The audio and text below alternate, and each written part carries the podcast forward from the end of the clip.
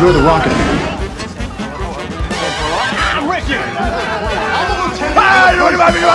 I'd like to take his, his face off.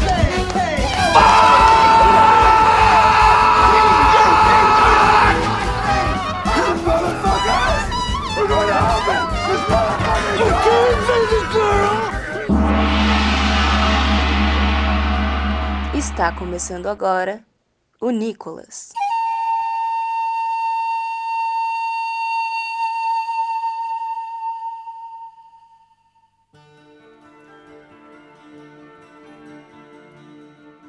Sejam bem-vindos e bem-vindas ao Nicolas, a investigação aleatória e recorrente sobre a carreira do grande ator internacional Nicolas Cage. Eu sei essa frase decorada. Diferente de certas pessoas, né? Algumas pessoas, não vou dizer quem.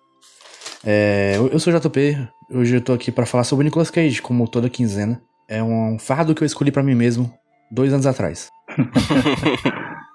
oh, eu- eu- ah, não, nada a ver. Foda-se, eu, eu não sei o que eu ia falar. Melhor host. Ah, rapaz, você não viu outro episódio aqui? Estou aqui com ele, o homem, a lenda. Eu tô nervoso. Quem é? Ninguém, né? Ninguém aqui é lendário, não. Eu tô aqui É com o. PJ também. Vai, PJ, falei. Oi, gente, sejam bem-vindos a mais um Nicolas, 50 episódio. 50 Quinquagésimo, episódios de quinquagésimo. podcast Nicolas. E fica aqui o agradecimento a todo mundo que nos aturou, porque nem eu mesmo mais aturo meus colegas de gravação. 50 quinzenas.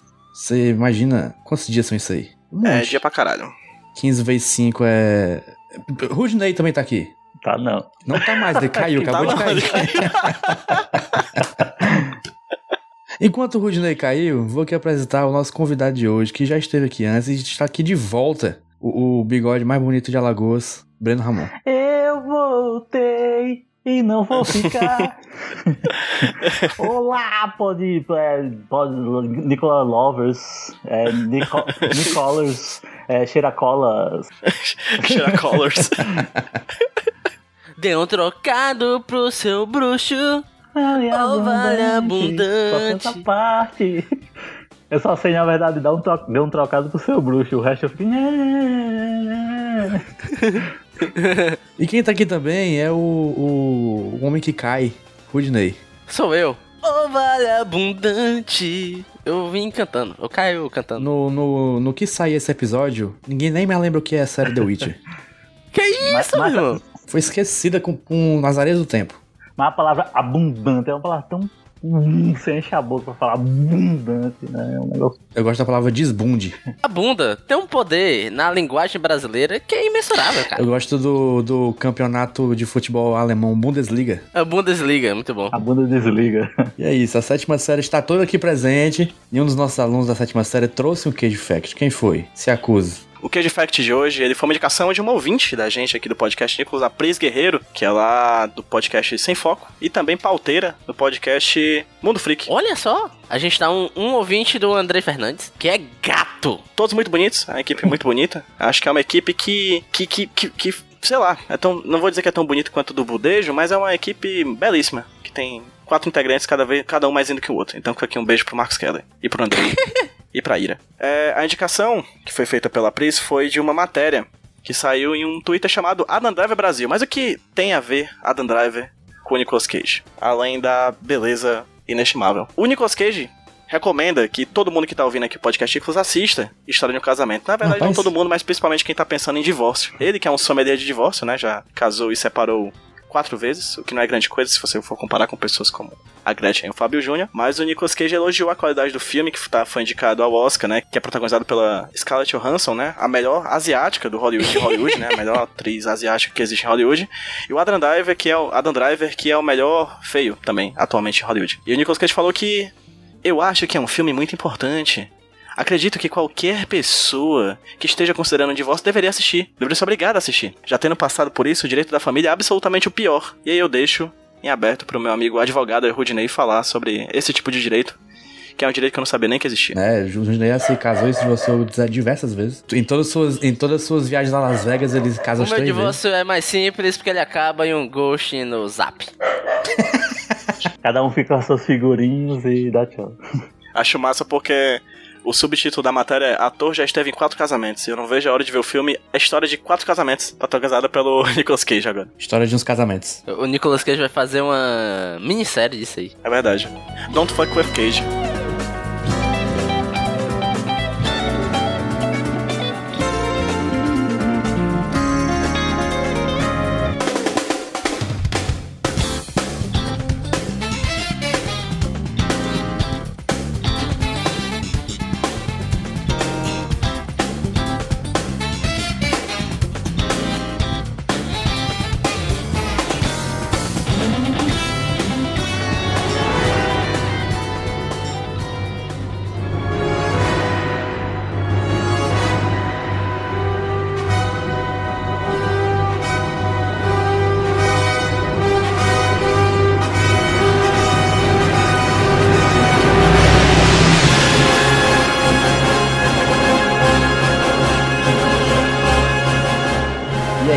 Gente. É, estamos aqui para falar sobre um filme que não é o Feitiço da Lua, como prometemos na quinzena passada. Por quê? Por quê? Por quê? Por que não, não é?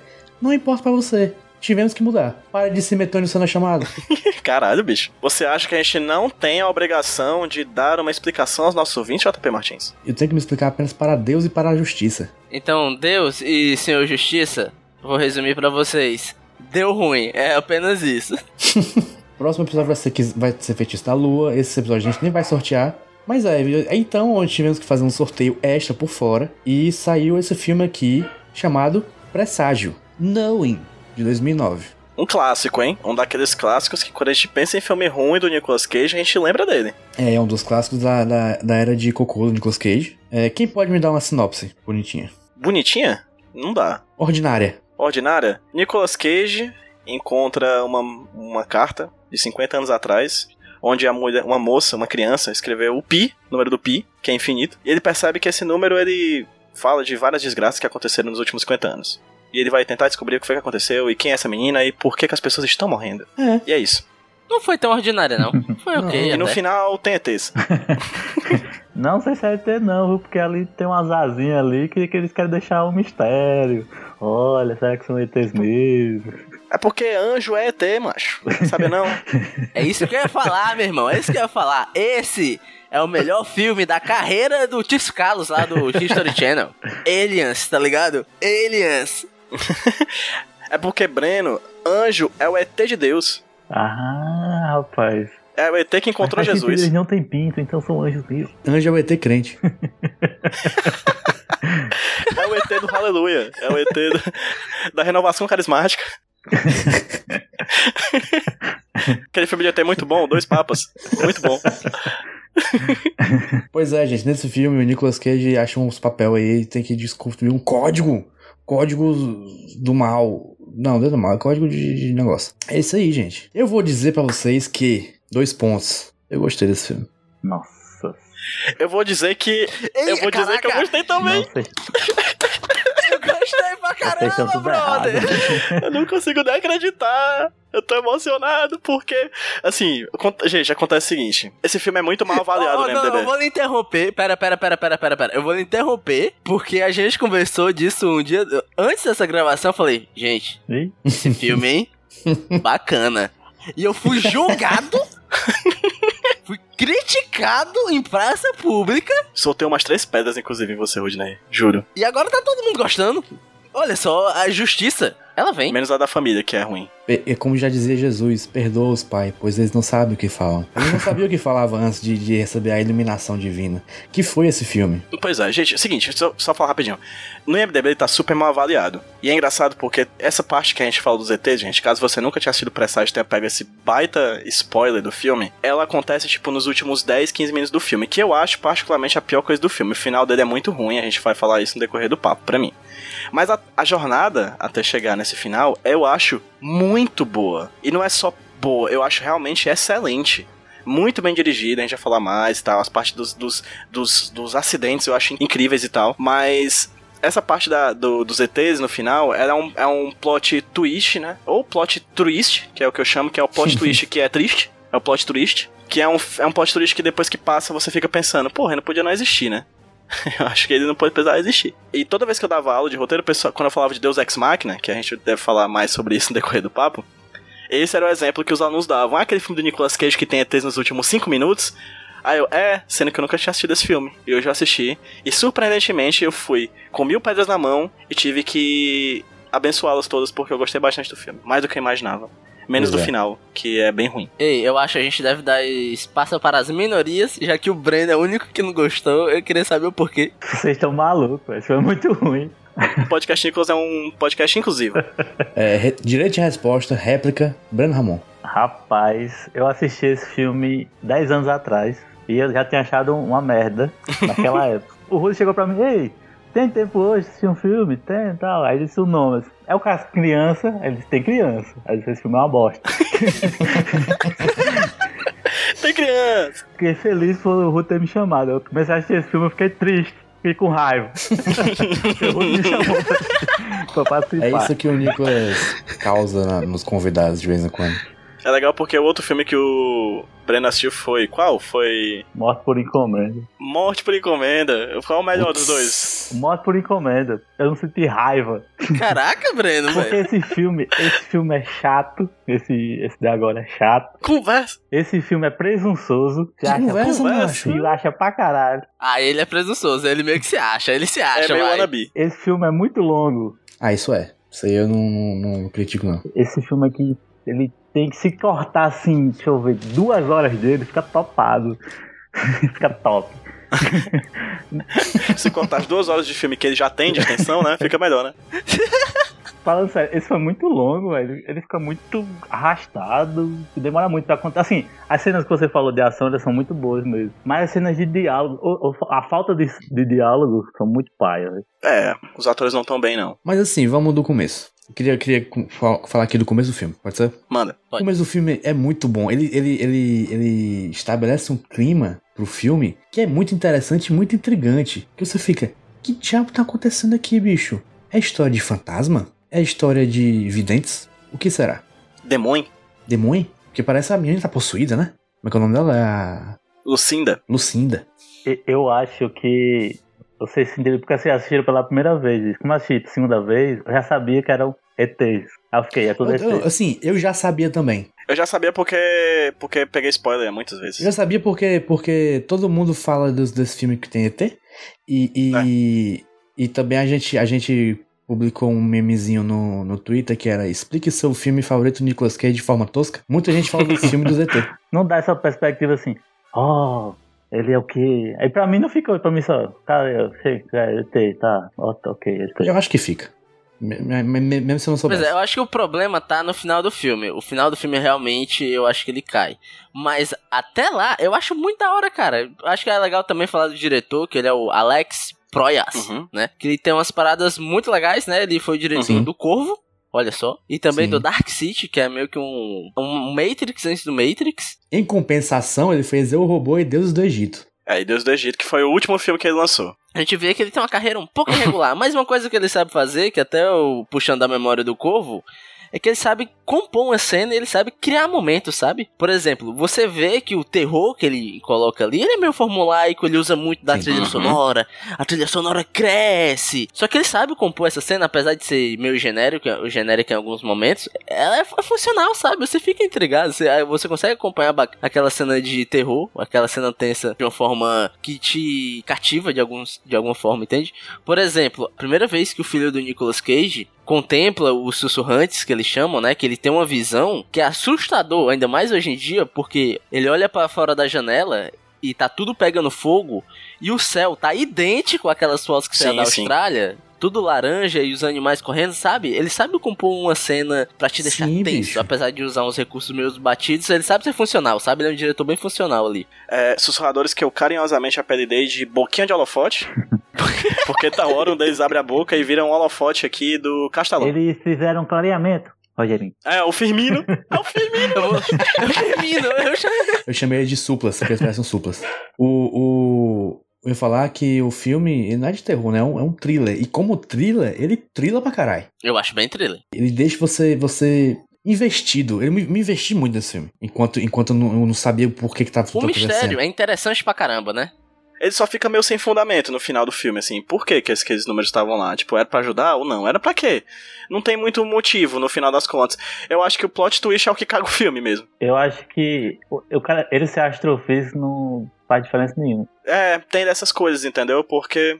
É só uma coincidência dele ser astrofísico. Ele ser astrofísico só serve pra uma coisa, que é ter aquela ceninha no final, que eu queria muito ter o programa desse filme pra fazer a apresentação, sabe? Ah, que ele é. chega lá, digita um, um códigozinho e faz uma apresentação em 3D em dois segundos, sabe? Aí faz a projeção, a projeção do negócio, né? O PowerPoint faz isso, Ruth, sabia não? Ele é, ele é, ele é prezi, Não, mas peraí, prezi, velho. prezi é Com negócio. dois dígitos. O Prezi faz isso, cara. É top. É. Cara, é melhor tipo, se ele fizesse algum cálculo, algum precisasse exercer mais. Não ficar só na, na parte filosófica. Ele tem aquele trecho no começo quando ele tá dando aula, que ele fala sobre cosmologia, né? Aí fica muito preso naquilo, assim, né? No sentido mais filosófico da, da parada, né? O que eu não acho que os atores sustentam, sabe? Porque eu acho que a pior coisa do filme, pra mim, são as atuações. E aí eles propõem essas coisas de uma coisa filosófica, de uma tensão, de um passado. Tipo, ele quer ser mais do que é, tá ligado? Entendo. Ele se propõe a uma coisa que ele não consegue por causa das atuações. Inclusive, a coisa, a melhor atuação desse filme, de longe, disparado, é o da genética, né, bicho? Porque a mãe é o cara da filha, a filha é a cara da avó. Essa, essa coisa de Hollywood. né? A né? genética, a genética atua muito bem nesse filme, né, cara? Porque você morre, o filme começa em 59 com uma criancinha lá recebendo os sussurradores, beleza? Aí passa pro futuro, a mulher cresceu, essa aí virou avó, Ela teve filha e depois teve uma avó. Aí a avó é a cara da filha que tem uma outra filha que é a cara da avó. Enfim, a genética ali é muito Eu forte, acho que bicho. Hollywood tem que aprender o conceito de zigoto. Biologia, que é metade do pai, metade do filho da mãe. É bom, é bom que é bom que com duas atrizes eles conseguiram três personagens, bicho. É economia que chama, é época da economia. Crise, tava em crise. 2008 era boa, boa da imobiliária. É, ó, mas ó, eu queria levantar uma questão dos números que vocês estão dizendo que não tem sentido, mas isso não é culpa do roteiro. Isso é culpa do da Bíblia. Que não é culpa da Bíblia, né? Convenhamos, né? Sempre, eu sempre, eu sempre soube. Rudy, Rudy, eu tenho certeza que tudo que tá acontecendo hoje é culpa da. A Bíblia era é, é o livro que é a personificação dos Estados Unidos. É tudo, tudo culpa da Bíblia, tudo culpa dos Estados Unidos. Não, mas assim, ó, quem sou eu, um ser imortal, mundano, pra questionar os ditos divinos de Sim. Deus, né? Mas às vezes Deus fala meio difícil com a É, galera, Deus né, fala mano? de formas tortas. Tipo naquele rapaz lá que ele falou, mata seu filho. Aí o cara, tá bom, vou matar meu filho. Ele, epa, pera lá, eu tô brincando, Foi hein? Não é pra matar. Foi Brinks. É tipo esse filme, ó. Sim, onde é que entra o número com a Bíblia hoje, Ney? Você tá ficando louco, meu filho? Porque É, é, uma comunicação muito difícil. Ele podia só mandar um, um SMS e falar, negada, vai pra esse canto aqui que dá certo, tá ligado? Resolvi o filme, cara. Esses números que a gente tá falando, só não ficou muito claro, são números que essa criança, em 59, né, a Lucinda, escreve numa folha de papel. São vários números. E aí, a brincadeira é, ela fez essa carta pra ficar presa numa cápsula do tempo que vai ser desencapsulada 50 anos no futuro, quando a escola completar 50 anos. Inclusive, parabéns aí pros administradores que conseguiram manter uma escola por 50 anos, né? Aí eles tiraram essa cápsula, esse, esse filho do Nicolas Cage pega essa, esse, esse, essa carta, esse papel, com vários números, e aí ele fica pirado. Tipo, que porra é essa? Aí ele vai fazendo as cálculos e percebe que vários acidentes, né? Vários acidentes naturais, vários é, atentados Tragédias, terroristas no no decorrer dos últimos. Tragédias nos últimos 50 anos. Os números estavam dizendo a data, a- o número de mortos, a latitude e a longitude, porque aparentemente em 59 já existia sistema de GPS. Mas tinha mapa, cartografia, ô PJ. Pelo amor de Deus, colabora com a gente. Ah, não sei. É, PJ, aí você tá, você tá exagerando aí na crítica. Os caras têm nave de cristal, meu amigo. Vocês acham que eles não sabem onde todo lado? É verdade, é verdade. É porque essa tecnologia em 59 não tinha aqui na Messejana, irmão. Desculpa, Pois né? é, tipo, é mas coisa que aí, você tem aí, aqui. aí vem a questão, porque, assim, ele dá esse número, ele dá, a- ele dá a data, ele dá o, o- o número de mortos e, a- e o lugar. Isso não serve pra nada. Serve pra absolutamente nada. É, É, as informações. exatamente. É só pra confirmar quê? que. Primeiro, primeiro que ele dá a informação pra uma criança que ia enterrar a informação, beleza. É. Vai que eles não sabiam, os ET não sabia que, que ela ia enterrar. Acontece. Imagina o ZT lá na navezinha de cristal falando mulher no enterra, velho. Tá doida? Mas assim, o, o, o ET, ele previu tudo, menos que ela enterrar. Acontece, um erro. E também eles não podiam mandar de novo, né? Pra ela anotar em outro canto. Não, não, em outra. Ou pra outro menino. Tem tanto menino no mundo. E, e assim, eles mandam a, a primeira mensagem pra criança em 59, sendo que o, a desgraça é em 2009. Aí, beleza, aí vai conta com a sorte da criança em 2009 achar. É isso é porque vocês gostaram. Ô, Breno, é sentimento, não é razão, é, é- é sentimento. É porque o final estraga toda a lógica do filme. Esse parte inicial é massa. Aí quando eu penso que não, me traz de volta a ser um filme do Nicolas Cage, quando tem aquele diálogo do amigo do- dele com ele. Aí tem machi- é, comentário machista e homofóbico. Aí eu saio, deu pra É tipo isso. Do nada solta uma porra dessa. Numa frase só, É. pelo menos, mas pelo menos foi só uma vez. Já para descarregar logo. tem que ter a cota, né? A cota machismo não subiu. Mas assim, tirando o final, eu acho a progressão da narrativa bem, bem estruturada, sabe? Muito Eu boa, acho bem foda. muito boa, muito boa. Começa com esse prólogo, né? Mostrando a Lucinda, que é a menina da carta. Ele para um trecho do, fi- do filme pra apresentar uma coisa que é importante no filme. Eu acho bem feita até, que é a relação do Nicolas Uhum. Cage com o filho dele. Que é até engraçado, porque eu procurei uma umas entrevistas dele no tempo do presságio. E ele falou que dedicou esse filme pro Weston Cage. Filho mais velho dele. Porque ele falou que ele já foi um pai solteiro e ele entendia o drama do personagem dele, né? Que o lance todo é que ele é um pai viúvo, né? A mulher dele morreu numa tragédia. Que estava lá nos números, né? Olha só. Era uma Sim. das tragédias que estava nos números da. E ele tem que conviver com o filho dele sozinho, criar um menino. E eles têm uma relação boa, mas você sente que falta alguma coisinha ali, sabe? E como todo hétero branco cis, em vez de fazer terapia, ele bebe. Sim. É, exatamente. Mas Minha, minha mulher morreu, o MBH. o álcool tá aí pra isso, Breno. É pra esquecer as coisas. Exatamente. Pra divórcio e pra morte da esposa. Pois é, mas ó, depois que tem o primeiro. Como é que chama? O primeiro turning point, né? Que é quando ele descobre o primeiro atentado que. Coincidentemente, é o 11 Uhum. de setembro, né? O filme descamba, aí vira realmente o thriller, e eu acho que é ali que o filme começa a funcionar, sabe? Não é o primeiro, tá ligado? É porque ele bota o copo cheio de cachaça em cima e marca aquele dentro do círculo. Sim. Né? Ele vai lá e fica Isso. botando os traços até achar que é muito difícil. E, e assim, ó, eu acho as relações humanas no filme. Os, di- os diálogos são ruins, mas as relações eu acho bacanas. Por exemplo, ele com o amigo dele, que ele vai apresentar essa teoria, o amigo dele fala, mancho, Ó, o doido. tá É. doido? Ô doido, man. Tu é doido, bebe gás, tu é doido cagar rodando. Só faltou mandar uma, mandar uma dessa, né? Em inglês, como é que fica? You are crazy or shit. Spinning. é, rounding. Spinning shit. Tem um momento no filme que aí eu falei, ok, esse filme realmente é bacana, que é quando eu pensei que ele ia descambar pra um clichê, que é quando é introduzido o personagem da filha da Lucinda, a menina uhum. da carta. Dá a entender que vai virar um romance, sabe? Ah, eu fiquei com, eu fiquei com medo disso aí. Eu disse, ah, não. Também. De novo, né? Eu acho massa que eu, eu ele se eu, eu meio que eu não vou adivinhar a cabeça do roteirista, mas dá pra perceber que ele sabia que essa ia ser a intenção, né, que a gente ia ser passado e o jeito que ele quebra essa nossa expectativa do ah não, um romance, eu acho massa, que é com uma frase bem sincera, tipo, olha só, o Nicolas Cage vira pra ela e fala: "Eu tô aqui por isso". Mas depois disso, o filme tem que andar mais rápido. Porque isso é em 40 minutos, o filme demora muito pra acontecer as coisas. Não, pois é, eu concordo contigo, eu tô falando, até ali eu acho o filme tá, tava tipo, ok, velho, esse filme é muito bom, cara. Como é, que É, eu pode, peguei. velho? é, o JP falou uma coisa que eu acho interessante. Ele disse que o filme não é exatamente terror, mas tá mais pra thriller. Eu concordo que ele é mais um thriller, mas o cara sabe fazer a, a, a- atmosfera do terror, cara. Os filmes de terror que eu gostava muito, principalmente na minha adolescência, que são mais ou menos dessa época do presságio, são aqueles é, da franquia Premonição. Achava. Que são filmes de terror esquema desastre, né? Você tem acidentes que acontecem.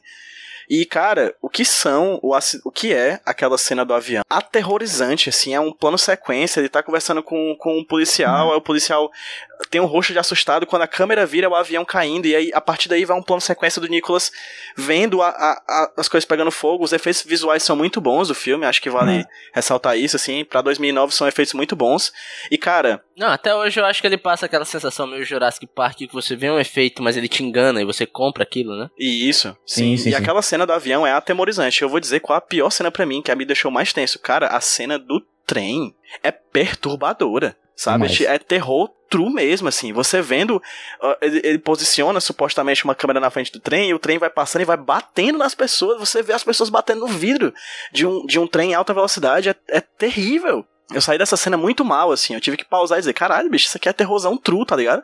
E aí, quando ele faz esse terror mais pesado, assim, esse terror de desastre, que é o Sim. que eu, que, eu, que eu curto na, na, na franquia da Premonição, eu acho que ele acerta muito bem. Ele sabe dirigir desastre. Aquela cena no final de milhares de pessoas se batendo é muito bem feita, cara. É muito bem feita mesmo. É gente pra caralho. Ele dirige aquele monte de gente. Ele realmente conseguiu fazer um filme massa. Assim, eu fico pensando no orçamento depois desse filme. E tem um detalhe que eu acho que eu acho massa, que é o que geralmente eu não curto, né? Meio que virou um, um, um signo, principalmente em filme de ação, depois do Jason Bourne, que é aquela câmera tremida, sabe? Tipo, o José Padilha usa demais a câmera tremidinha ali e tal. Só que ele usa em momentos específicos, em momentos chaves, tipo a cena do avião, que vira tipo Sim, uma cena é, de documentário, sabe? Tipo, a câmera vai acompanha- acompanhando o cara, ele dá um zoom, aparece até meio que um pouco que o Zack Snyder fa- faz lá no filme do Superman, que ele te mostra uma ação de longe, depois ele te Uhum. aproxima rapidinho, pra tu ter um plano detalhe daquilo, depois volta pra um plano mais aberto, e a câmera vai balançando e te passa uma sensação de desespero, te passa uma sensação de realidade, como se tivesse uma pessoa andando com o Nicolas Uhum. Cage, sabe? Você, como se você fosse um personagem ali naquela situação. E eu acho que principalmente na cena do avião, eu acho a atuação do Nicolas Cage massa, que ele tá, ele não tá aterrorizado, ele tá atônico. É, ele quer. Ele sabia que alguma coisa ia acontecer, né? E quando acontece, ele só quer ajudar, mas não consegue. Porque é algo muito maior do que ele. É algo tão maior que ele que ele Isso. perde a reação, sabe? Ele podia estar gritando, podia estar chorando, mas ele, sim- ele simplesmente trava. E sai andando e vê uma pessoa correndo, pegando fogo. Tu, tu vê na cara dele que ele não tá acreditando naquilo que ele tá vendo, entende? Então toda essa questão da linguagem com a atuação do Nicolas Cage nesses pontos específicos ali, eu acho que principalmente a cena do avião, que você tem um Nicolas Cage como pers- personagem central, eu acho que é uma parada de quem manja de linguagem cinematográfica real, que é uma parada que a gente meio que sente falta nesse podcast, né? Alguém que sabe o que tá fazendo, né? Um- um- uma coisa que, que essas cenas de desastre que tem, tanto a do avião como a do trem, fazem é enganar a gente, né? Porque a gente pensa que não vai acontecer nada, mas de uma hora pra outra acontece, né? Não, não é, não é isso, porque a gente sabe que vai acontecer uma coisa. Mas a gente pensa que o filme, que, sei lá, a revelação final vai ser uma coisa. Aí no final é o sol.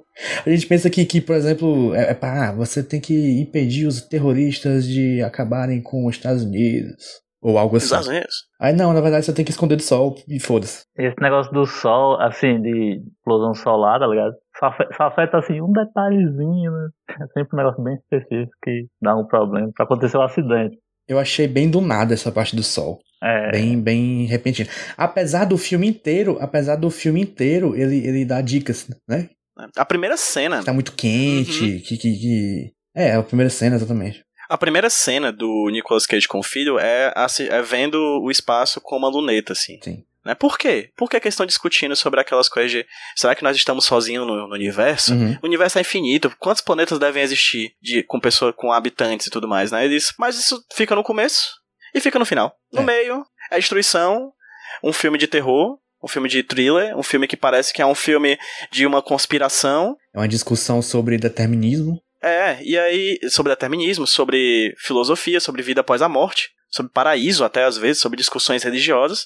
Mas aí no final eles botam ET, assim, que eu acho que é porque o cara tava apressado pra fe- finalizar o, o roteiro. Tipo assim, só joga certas coisas assim. Ele é filho do pastor, ele tem essa. Teve uma mulher a morte da, da mulher dele. Ele era mais crente, ele ficou mais. Ele ficou descrente. É, sim. Só que é muito jogado, assim, não aprofunda, porque o Nicolas Cage, eles conseguem fazer duas caras, né? Aí ele não conseguiria se aprofundar. Ele consegue fazer duas caras, a dele e a do John Travolta, né? As duas caras que ele consegue fazer. Na verdade, eu gostaria de dizer que o Nicolas Cage consegue fazer mais caras. Porém, nesse filme não rolou, não. Ele fez as duas mesmo. Foi só umas duas. Então, ele fica, tipo, só aquela cara de assustado e, e pronto. No Assustado começo e eu pensei assim: constipado. ah, ah, ele tá bem, ele tá bem, ele tá. Não é que ele tá contido, é que o, o papel não, não impediu muito dele ainda. Mas depois, quando, quando pede, ele não, não, não, não entrega. É verdade. Ele, ele tá bem. Ele tá bem sem saber dosar as emoções, eu acho. É, eu não lembro até agora da gente ter visto o Nicolas Cage, que é tipo a nossa Barbie, né? Com essa profissão de professor, né? Hum. Porque já foi muita coisa, mas eu não tinha visto o Nicolas Aham. Cage professor ainda, foi? Ele no, no Tesouro Perdido, ele é professor, não? Verdade. No Tesouro Perdido. Ele é, ele é, É professor. palestrante ali, dá umas aulinhas e tal. Olha, mas eu vou logo dizer que se você é professor, o PJ é professor. Não fica jogando as coisas nos alunos, cara. Eu tava com medo. Não joga tava as coisas em mim, brother. E assim, Porra. eu particularmente adoraria ver uma aula do Nicolas Cage sendo nihilista, dizendo que a vida não tem nenhum sentido e que no final a gente vai todo mundo morrer logo numa segunda-feira de manhã, assim. eu adoraria. Seria uma coisa memorável. E no final todo mundo morreu mesmo, né? É isso. É um filme que, que se, se, se tivesse acontecido nada, aí, tipo assim, ter aquele mesmo final. É, pra que acontecer o filme, tá ligado? Pois é, o grande erro do filme é o roteiro. Eu adoro, por exemplo, personagem que fica obcecado, aí quando ele fica obcecado ele vira burro. Sabe? tipo É, ele. foda, o personagem dele, né? O personagem dele tem doutorado. Ele não consegue explicar nada pra ninguém. Macho, ele liga pra polícia, Breno, Breno, olha, foca, olha aqui no meu olho, olha aqui no meu Tô olho. Ele liga pra polícia e diz assim: policial, vai rolar um atentado ali na esquina da Barão de Studas com a Padre Valdivino. Isso não é um trote. Macho, a primeira coisa, a primeira coisa de uma pessoa que quer passar trote diz é que isso não é um trote. Aí depois ele fica indignado que não acredita nele. Macho, como é que pode, macho? Como é que pode? O lance da porta, o lance da porta. A menina fala, por que, que você tá arrancando a porta? Confia em mim e sai Macho, fora. dois segundos, explica, É irmão. muito irritante. Comunicação é importante em relações humanas. É verdade, aí fica a dica aí pros professores ouvintes, ó, vocês têm que se tornar entendíveis pros seus alunos, galera. Vocês não. Se não é educação bancária, é Paulo Freire, tá ligado? Pior que na aula ele tava bem entendível pros alunos. É uma aula. Eu queria ter uma aula daquela. É uma aula boa. Não, a aula tava boa, tava divertidona. Mas ele depois ele fica burro nisso disso. Ele ficou paranoico e burro. É, o- é a lei da paranoia, parece. Ah, e aqui, outra coisa que eu quero dizer aqui. Aqui em rede nacional. A gente sabe que as ondas de rádio são gravadas e vão pro espaço, né? Então, os ETs que estão ouvindo aqui o podcast Nicholas, cara, se você quer vir pra Terra e sequestrar o filho de alguém pra salvar a criança e a humanidade, galera, vamos ser mais simpática, né? Puta merda, bicho. cara. O ET quer salvar seu filho e você quer impedir o ET de levar porque o ET dá medo? O ET fica de voyeur no- na janela do quarto do seu filho, caralho. Meu irmão, paga um sorvete, paga a Netflix do mês pro pai. Tá com, sabe os números? Dá um número do Totolec, da Mega Sena, da virada. Vai lá, pô, ajuda. Mas não, os caras vêm, amedrontam a família, e depois que o cara diz que tá morrendo de medo, é a criança. Não, eles querem ajudar. Ora, porra, quer ajudar, ajuda de cara, Esse foi o irmão. nosso quadro Dicas para sequestrar uma criança com o Pedro J. Brandão. Isso, exatamente. Um doce, É. né? É claro, é, realmente isso faz sentido. Tem uma van. Dá uma pedra, Dá uma pedra pra criança. Olha o né, dá uma simbolismo. pedra pra criança, diz pra ela fumar. Não, Não, que é isso, cara. desculpa. Ei, mas ó, ó, ó. O ET realmente não. É um, um bicho escroto, viu? Presta atenção, porque.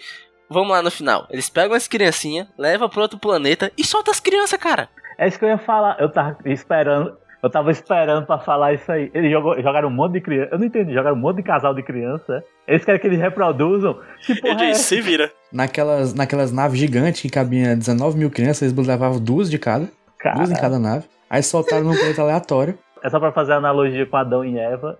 Caralho, que merda. É, só que no caso tem vários Adãos e Evas, só que a gente só conhece um. Não, não, não, mas presta atenção. Você pega as crianças, joga no planeta inóspito, as crianças de 6 anos, e joga lá, cara. Sabe? No mundo selvagem. E veja bem, as crianças não tiveram educação sexual. As crianças não sabem o que é pra fazer. E também, por que não, não levar adulto? Os adultos podiam fazer o trabalho das crianças. Pois é. Podia. Por que, que escolheram só duas, aquelas duas? Por que não levam uma galerinha? Eu não sei, era um arrebatamento aquilo. É a Arca de Noé essa porra? Acho que era tipo analogia pro arrebatamento, tá ligado? Da Bíblia.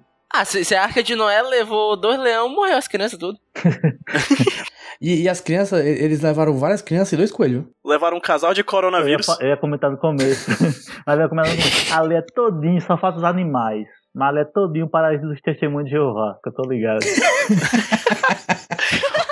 Um tigre. né? A criança brincando com o leão, botando a boca na, na. Na, a boca, a na Eu quero entender um dia qual é a do tigre, daquelas, daquelas cartilhas. Eu acho maravilhoso aqueles tigres. Tem alguma coisa, deve ter alguma coisa de tigre ali. Mas é muito, é muito doido. Mas tá vendo? O filme, ele seria excelente se não existisse toda a forçação de barra pra caber o ZT ali. Não precisava. Mas mesmo se o filme fosse só eles morrendo, todo mundo, É porque é pra ser religioso, é, PJ. e nenhuma coisa de, de, de, de, de, ET, nada. Se fosse só uma grande jornada pra descobrir no final que você pode simplesmente. que nada pode ser feito pro apocalipse ser evitado, já era um filme muito mais legal. Mas não, tem que ter o ZTzinho, com asinha, tal qual anjo, né, pra poder salvar as crianças. Tipo, não precisava, bicho, é que é sério. Se esse filme tivesse 20 minutos a menos, tivesse cortado todo esse terceiro ato, que eu acho que é o- a grande falha do filme, o filme seria muito melhor. Eu acho até. O ET, pode- podia até deixar o ET. Tudo bem, o ET é ruim, mas deixa o ET. Eu acho que o que realmente é ruim, que se você parar pra pensar e não faz sentido, é realmente essa pós-cena das criancinhas vestidas de Luke Skywalker. Ah, é. Deixa eu é, na roupinha. Num planeta inóspito. Verdade. Inclusive, desculpa aí pro ZT, assim, eu disse que não tinha que ter ET, eu fui meio xenófobo, perdão, gente. Eu acho que a parte das crianças no planeta, no planeta inóspito é de menos. O meu problema é, é- é a parte toda do, do Sol e a destruição. Na verdade, a parte toda da destruição do mundo chegar do nada, do final. N- não tem sinais disso. Você pensa, você, você pensa que tem uma conspiração de, de ataques terroristas e nada. Fim do mundo. Mas tem sinais do sol. É porque o Nicolas Cage é muito burro e só percebe isso com meia hora faltando, 10 minutos, sei lá, 20 minutos faltando do filme. É porque assim, a gente tá nessa aqui e não tá querendo que o pessoal não tava vendo o sol. Porque a gente também é ser do mesmo jeito. Porque a gente tá acostumado com calor, tá ligado? É só mais um dia, né? Massachusetts, Massachusetts é mesmo Alagoas, né? É mesmo que tá Macho, vendo Piauí. São, são 11 15 da noite, eu tô, eu tô aqui derretendo esses calor de 30 graus aqui. 39 graus na sombra. E, e falha, equipamento eletrônico falha também. Eu tô achando que vai acontecer nada. O meu computador falhou, nunca tá gravando tá hora aqui. Então é isso. Nicolas Cage. Cage Moments. Temos. Eu não anotei pouquíssimos. Eu, eu tenho um- eu tenho um. Qual é, Breno? É que é quando ele sai com um taco de beisebol e o, cara. Ah, ele muito bom. Na árvore, quer, quer mais disso aqui? Se vier, você vai ter. Pegue só na minha pomba. eu gostei muito de uma cena que eu lembrei agora. Um queijo moment que ele tá dirigindo dentro do mato, em sua caminhoneta, sua Hilux. E aí ele tá dirigindo com os cotovelos muito arreganhados, bicho, pra cima, assim. Vocês lembram? Não, não Ele, não. ele parece que ele não quer fechar o sovaco, assim. Tá incomodando Safado, alguma ele coisa no, no ele sovaco. Tá, a axila dele tá assada que tá quente.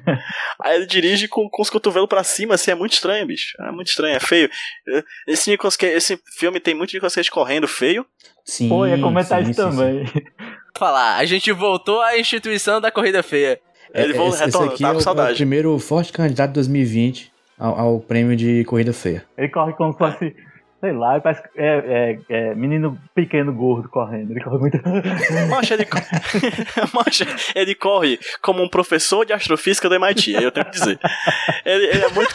É, é condizente com o personagem. Não podemos criticar a eficiência de sua corrida, porque ele tá correndo, ele tá correndo muito rápido. Só tá feio. É que, é que nem o, o Zen Bolt. O Zen Bolt, quando sai, ele sai todo desengonçado, tá ligado? Ah, sim, pronto, exatamente.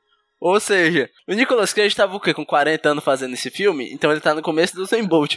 O Nicolas Cage, quando tiver nos 90, vai estar tá correndo, ó. Uma, é uma progressão É muito que nem o Tom né, mano? Acho que corria assim, mais ou menos, mas tá ficando aí com seus 75 anos, tá correndo como nunca. O, o, o moment que eu anotei aqui foi o inexistente charme de Nicolas Cage. Aquela parte que ele vai. Ele tá no museu e ele vai falar com a, com a Diana.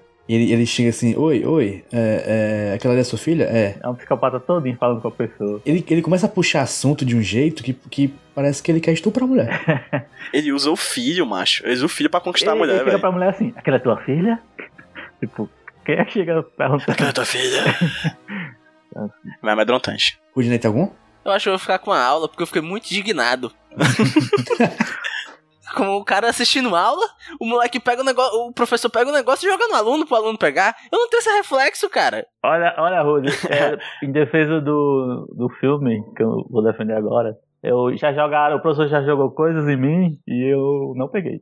Era pra atingir mesmo. Uma vez eu fui acordado no meio da aula pelo meu professor Gilmar de Cavalho, aquele abraço, com um pincel de lousa, porque eu tava dormindo. Aí ele jogou na minha cabeça e eu acordei e é eu nunca mais dormi na aula dele. PJ também. Foi, foi, olha aí. A, a educação nordestina aí, ó, como nenhuma outra. Abraço Paulo Freire, que não, não obstante é É pernambucano. pedagogia radical, é nóis. Por isso que nós temos os melhores índices aí de apro- aprovação no ITA. Pedagogia radical, caralho. Mas e é foda, Rude, porque a coisa que ele joga nos alunos é uma versão maciça de uma, de uma, de uma maquete do sistema solar. Ele pega o Júpiter, bicho, que é logo o maior planeta. Né? Ele joga o sol, ele joga o sol. Ia matar o irmão do Thor, cara. Vocês se ligaram que ele jogou no irmão do Thor? Ah, é, Sim, tinha um Linha verdade. Hemsworth, né? Ele tava muito. Ele tava muito cabelo nos 90, mas tudo bem. Ele tá muito personagem da malhação ali, coitado. Todinho Rafa Witt. Foi depois da aula eles foram pro Giga tomar um suco. Então foi isso de Cage Moments. Vamos dar nota? Bora, Donato, bora. Bora, Não. bora. É, Bernamon, você é convidado aqui, você vai dar a nota da pessoa que não gostou do filme. Por favor. Reme- remetendo a minha nota anterior, a minha nota do episódio que eu participei anteriormente, faz um tempinho. É, é, eu disse que, no, que eu dei 7 porque não, não, me que- não fez eu querer morrer. E esse filme fez eu querer morrer. No apocalipse. Cara, eu fiquei muito. Eu, eu, eu só vou assistir esse filme porque eu vou gravar o Nicolas mesmo. Porque eu nunca. nunca eu- se eu começasse a assistir esse filme e não fosse pra gravar, eu terminaria em 20 minutos de assistir ele. Tipo assim. Mas, mas essa é a Full Nicholas Experience, Breno. Pois é, pra esse filme eu dou. Pra cenas de ação, eu dou 3,5. Nossa. E é isso? Não teve continuação? Caralho, que maldade, cara.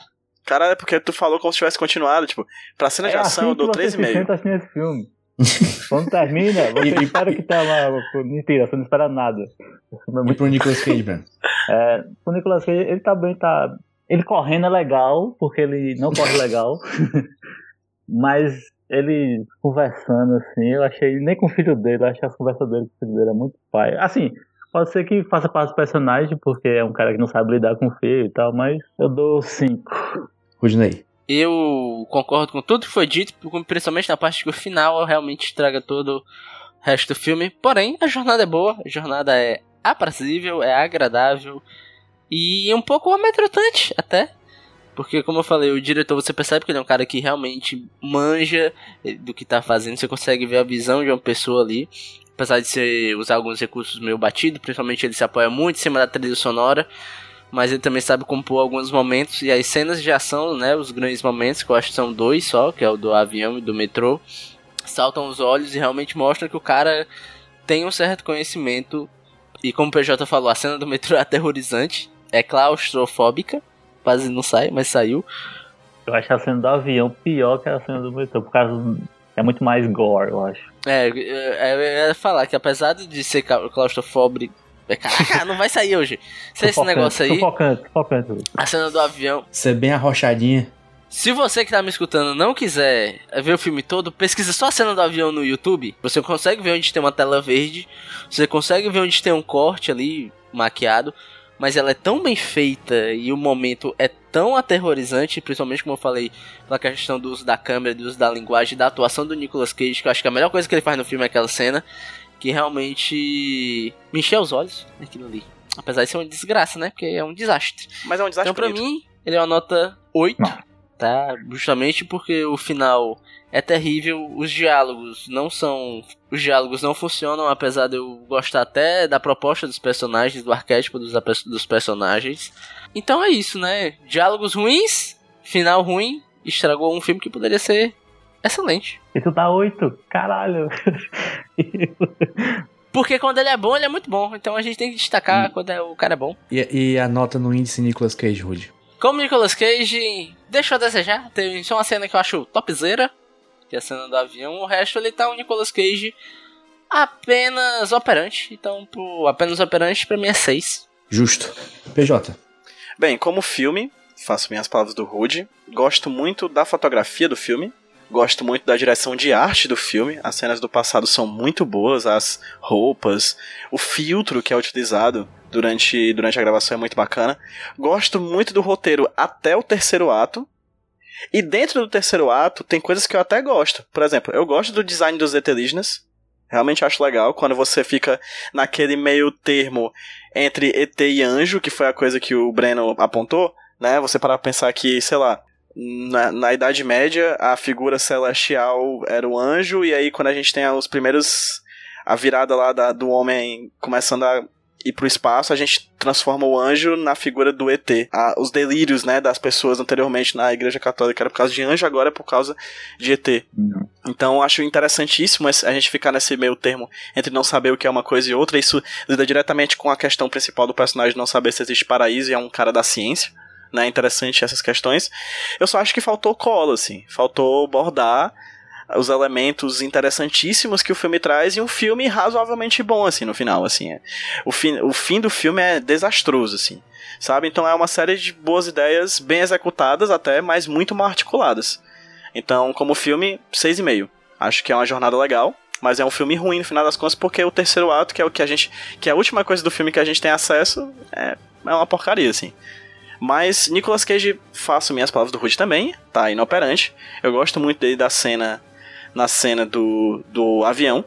E de vez em quando a gente consegue ver ali ele se, ele, ele se emocionando, mas toda vez que ele tenta se emocionar um pouco mais, assim, chorar ou coisa do tipo, assim, sei lá, eu acho que eu já vi o. sei lá. O ventilador daqui de casa ser mais emotivo, assim, do que, do que o Nicolas Cage naquela cena. Então eu vou dar um 5, porque ele só tá ali, de corpo presente, né? Tal qual numa missa de sétimo dia. Ou, não, missa de sétimo dia com corpo presente é foda, né? O corpo já tá podre. eu não ia, eu não ia. Isso aí. Fedor da gota. Filme Nicolas Cage, é, Nicolas Cage 5 e como filme 6,5. Certo. Minhas notas são como, como filme 7.7, pois 2020 é um ano que eu vou dar nota quebrada. Tá bom, ok. É, porque eu não achei que ele é quase um 8, né? Ele é, ele é bom, mas tem todos esses defeitos que a gente já indicou. A parte dele virar um filme de fim do mundo meio que não não não caiu bem pra mim até agora. Não te cativou. É, porque é muito do nada. E o ET eu tô nem aí, foda-se, o ET é isso aí, Supla, Supla Slenderman é nóis. Sopa do espaço. Linda garota. É de Netuno. De E Berlim. como o Nicolas, filme do Nicolas Cage eu dou 6,5, porque realmente, como o PJ, eu, eu, eu repeti o que o PJ falou, ele, ele, ele tá indo bem, mas quando tem que dar certas emoções, ele trava, parece, tem um cocô segurando o rapaz. O ET não tá deixando ele atuar direito. Eu dou 6,5. E a média fica filme como filme 6.4 e como o Nicolas Ok. Cage 5.6. Eu não estou satisfeito com essa média. É, o, o Breno podia sair desse programa, né? Eu vou parar de contar a pontuação dele. pra ficar uma pontuação melhorzinha. Hum. Porque realmente é uma nota que eu acho que não é cabível. Eu, acho- eu também, eu também, JP, eu acho que tá alta. Eu discordo porque eu acho que aqui a gente é um pai, a gente é um programa inclusive, a gente tem que trazer pessoas para estarem entre o direito e estar errada.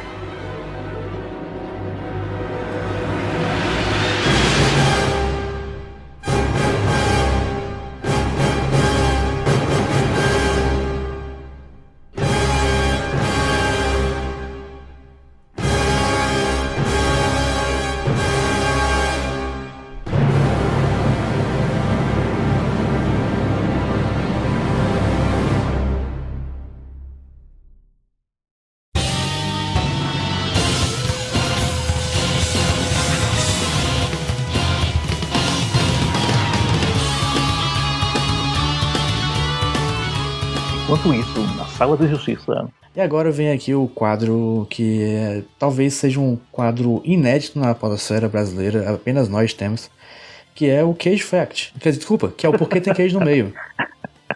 Cage Fact também, mas é porquê tem Cage no meio. Que, do que se trata? É um, é um quadro em que falamos de algo só porque tem Nicolas Cage envolvido no meio. Rudney, o que, que você trouxe hoje pra nós? Olha, eu vou indicar um podcast, um podcast, um, um, um episódio, um episódio de um podcast, que é um podcast chamado The Evolution of Uhum. Horror. Infelizmente, pra consumi-lo você vai ter que ser bilingue. Você tem que ouvir com professores americanos. Ô, ô Rui, não tem legenda? Pode ser? Infelizmente, essa a- a legenda auditiva ainda não tem. É um podcast que eu só escutei um episódio, que foi esse aqui, né? Mas é isso, o nome é autoexplicativo, é um cara que vai analisar filme de terror durante o tempo aí. É isso aí. E o episódio que eu vou indicar não tem número, não me ajuda, o rapaz faz, que é o Mike Mouse. Que é um episódio onde ele entrevistou nada mais, nada menos do que o Panos What Cromados. Vocês lembram quem é esse rapaz, o Panos Diretor Cromados? de Mandy. Exatamente, ele falou com o diretor sobre Mandy, né? Sobre o que ele achava de Mandy. É um, um episódio bem rapidinho, tem só 20 minutos e 56 segundos. E é legal porque ele vai te contar os bastidores, o diretor, e tem Nicolas Cage no meio porque esse podcast serve para complementar um comentário que a gente fez num episódio sobre Mandy que a gente falou que o Nicolas Cage era pra ser um personagem. É, o diretor queria que o Nicolas Cage fosse um personagem, o Nicolas Cage queria ser outro, ele falou, então você não vai ser. Aí o Elijah Wood, né, que é, é produtor do filme, convenceu a ser o Nicolas Cage, o personagem que ele queria, que o Nicolas Cage queria fazer.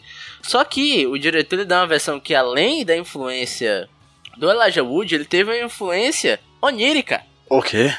Porque ele sonhou com o filme tendo o Nicolas Cage como protagonista, que era o Red, que era o personagem que o Nicolas Cage queria fazer.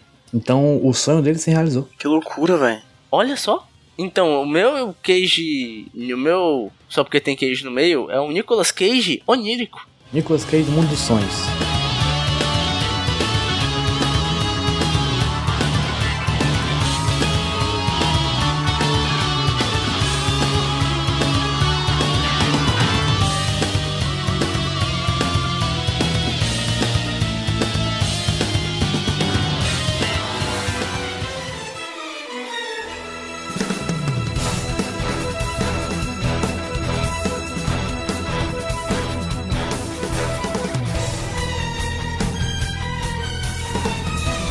Agora o bloco final, que teria sorteio, só que não vai ter semana, porque já dissemos, o próximo filme é O Feitiço da Lua, de 1987, dirigido por Norman Joey. Jo- Jo- Norman Joey. É, e... Ah, já? Knox the Harvest Mariah Carey. E. Isso, né, galera? Esteira. Próximo filme é esse. E. Jabás, Jabás, porra. É Jabá aqui, é, é, é Jumbo Paulo aí no Twitter. É. É isso aí. arroba o podcast Nicolas no Twitter e no Instagram, arroba podcast Nicolas. Segue a gente, principalmente no Twitter, que é onde a gente faz as melhores piadas. Inclusive, tem que agradecer o pessoal que comentou o negocinho lá de descrever o filme de Nicolas Cage, que teve Sim, muito sim, sim, comentário sim, sim. legal. Sim. Principalmente a moça que definiu o filme dela só como A, B, C, D, E, F, G, H, I, Um J, abraço também L, pra M, moça N. que descreveu o filme número 23, que na verdade é do Jim Carrey. Mas é a mesma coisa, a mesma coisa.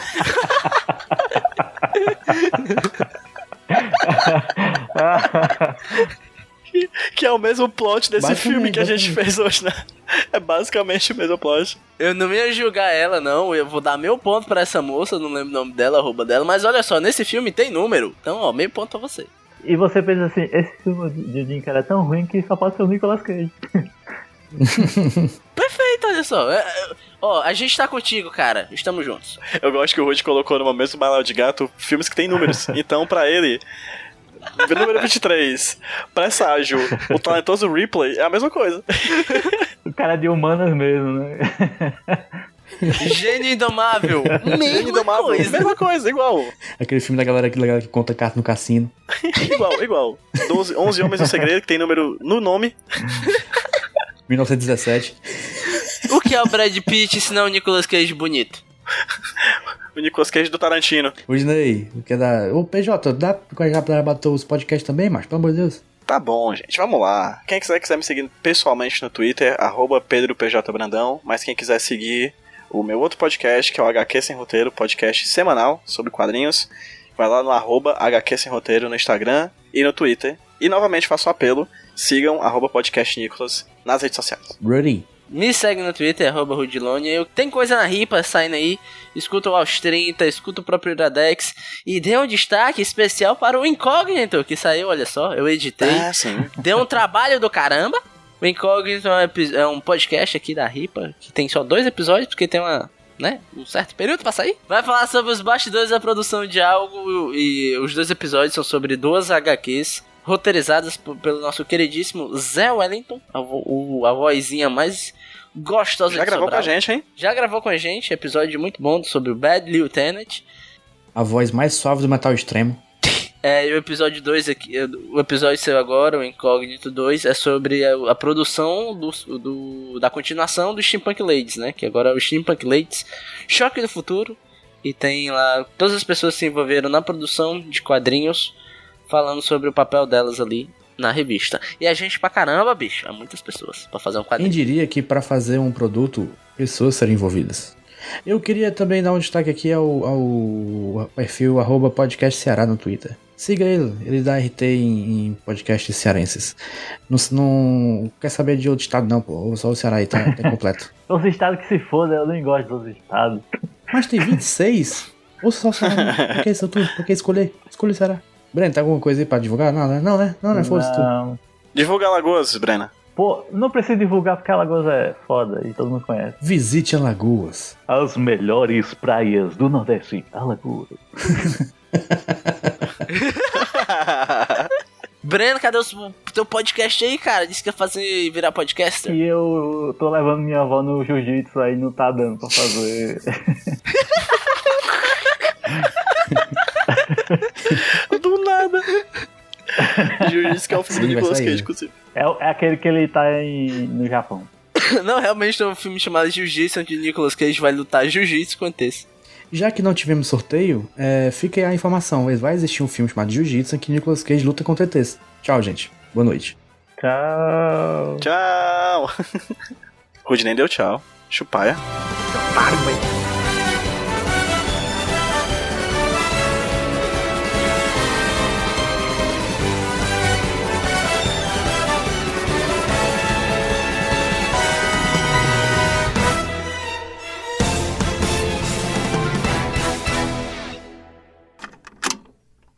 Eu sou o Rudinei e eu editei esse podcast. Eu sou o JP e eu sonorizei ele. Você pode ajudar o Nicolas compartilhando com seus amigos. E dando 5 estrelinhas no iTunes. Ajuda a gente, por favor. Deixe o seu recado depois do bip. Tchau!